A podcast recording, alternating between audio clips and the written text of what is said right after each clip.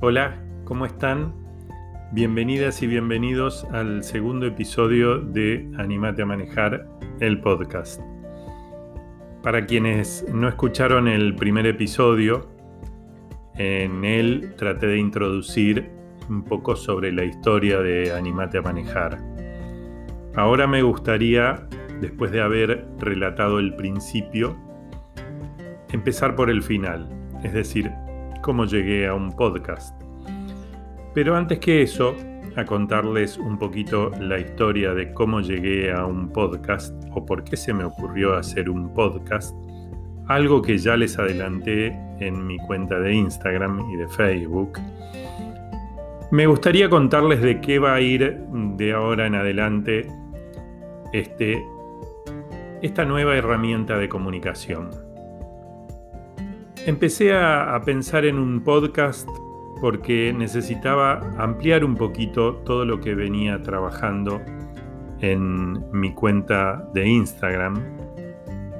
Ahí doy consejos, eh, tips, estrategias, como para ayudar a mucha gente a que esta carga del miedo a manejar o esta inhibición sea cada vez más leve para aquellas personas que no pueden o no quieren o no tienen acceso a contratar nuestros servicios, sea el acompañamiento presencial o sea el apoyo a distancia, para que esta gente tenga una forma de acceder o de animarse a manejar o de tener una ayuda para animarse a manejar. Sentí que lo que yo iba subiendo en el, en el feed de, mi Instagram o de mi Facebook, también en las stories, no era suficiente. Entonces dije, el podcast es una buena herramienta para eso. Pero, ¿por qué un podcast? Porque podría ser unos videos de YouTube y empezar a armar a partir de ahí toda una serie de videos explicando, incluso con imágenes, Tal vez porque la imagen no es lo mío, los videos no, son lo mío. Eh, yo, y acá viene la explicación de por qué llegué a un podcast. Cuando me recibí en el secundario, eh, yo pensaba en seguir un par de carreras, no estaba del todo decidido. Había pensado obviamente en la carrera y en la profesión que hoy llevo a cabo, que es la psicología, pero también había pensado en la locución y en el periodismo. Me gustaba mucho la radio, me atraía mucho la radio. De hecho, hoy en día me atrae, me gusta el universo de la radio y soy muy oyente de la radio, de muchos programas durante muchísimos años. Pero bueno, en aquel momento cuando terminé mi secundario, fui a dar el examen para ingresar en el ISER en la carrera de locución y lamentablemente mm, en mi primer intento quedé afuera, entraban muy poquitos, entraban aproximadamente unos 35, 40 postulantes de tal vez mil o más de mil que se anotaban. Yo no me preparé lo suficiente para ese examen, es verdad, fui, como decimos siempre, de cara dura a ver qué pasaba. En ese examen me encontré con mucha gente que se había preparado mucho tiempo antes con profesionales, fonoaudiólogos, fonoaudiólogas, para poder dar ese, examen. Habían rebotado varias veces. Y yo sentí, corrían otras épocas, hoy tal vez eh, fuera diferente, los jóvenes hoy se toman otros tiempos y está bien, me parece. En ese momento sentí que yo debía continuar estudiando, que no podía tomarme un año sabático. Eh, quería seguir una carrera universitaria o terciaria. Entonces me anoté por la otra opción o empecé con la otra opción que yo tenía en mente para seguir mi formación, era psicología. La radio siempre quedó como una materia pendiente, o si se quiere, la locución y el periodismo, como algo que en algún momento yo iba a retomar. A partir de esto que le estoy contando me acuerdo de otra cosa. Cuando mm, era adolescente, antes de terminar el secundario, me acuerdo que una amiga me preguntó, ¿y, qué soñas para tu vida? ¿Qué, ¿Qué querés para tu vida? Y entre otras cosas, yo dije que me hubiera gustado escribir un libro.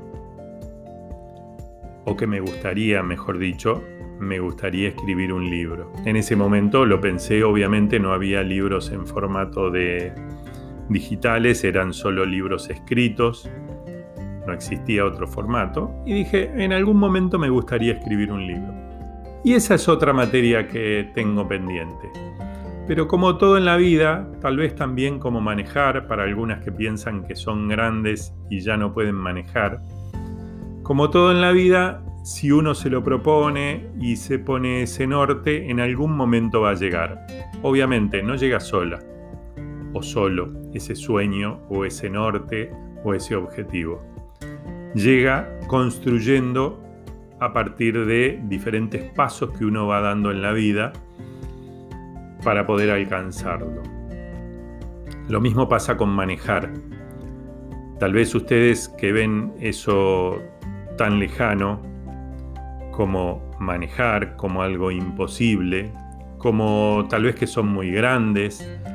Eh, en realidad, si dan los pasos necesarios, buscan la ayuda necesaria, en algún momento puede llegar.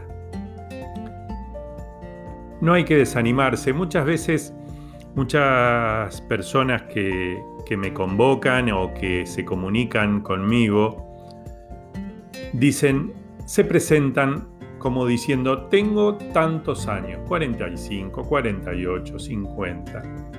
Como si el tema de la edad fuera fundamental en esto de superar el miedo a manejar o de largarse a manejar, animarse a manejar en la calle. En realidad, si bien tiene su influencia, no es algo central. Pero al presentarse de esa manera, le dan una importancia mayor de la que debería tener. Como siempre digo, cuanto uno más grande es, más tiempo tarda en adquirir confianza o en adquirir nuevos aprendizajes. Sin embargo, la edad no es un impedimento. Les tomará más tiempo, tal vez un poco más de esfuerzo, pero siempre se logra si uno se pone el objetivo y da los pasos correctos y necesarios para llegar a ese objetivo. Hemos acompañado a personas de 67 años que en este momento están manejando en la calle. O sea que nadie es viejo y nunca es tarde. Esto viene a colación un poquito de esto que yo les decía de los sueños, de las ganas de hacer cosas, de que en algún momento va a llegar. Uno a veces no sabe cómo, pero va construyendo y va haciendo cosas que lo van dirigiendo a eso.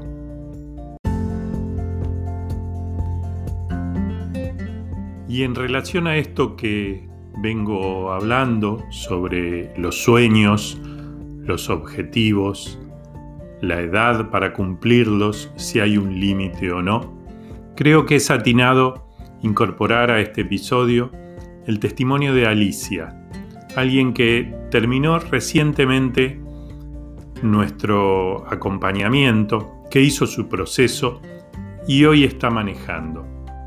Escúchenla atentamente porque creo que su testimonio es muy valioso.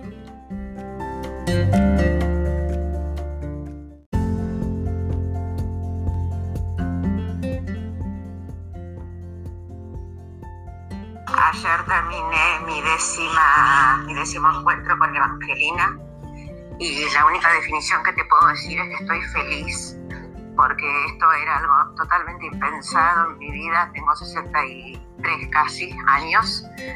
Nunca me atreví a manejar. Hace tres años saqué el registro y lo tuve guardado en la billetera sin atreverme a salir. Había hecho un curso con un instructor antes, pero mucha técnica, pero la cabeza no, no funcionaba, tenía terror de todo. Y Angelina logró sacarme una mochila impresionante.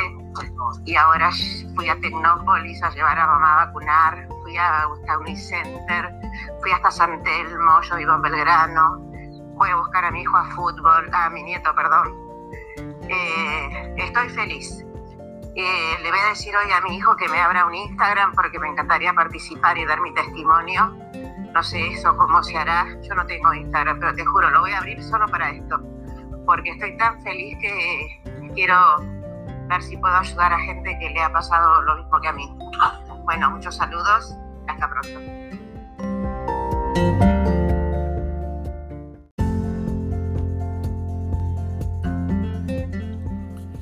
¿Qué les pareció el testimonio de Alicia? Interesante, ¿verdad? Bueno, con este ejemplo, con este testimonio, del cual espero que ustedes se identifiquen, quise ejemplificar un poco esto de los desafíos pendientes, de los sueños postergados.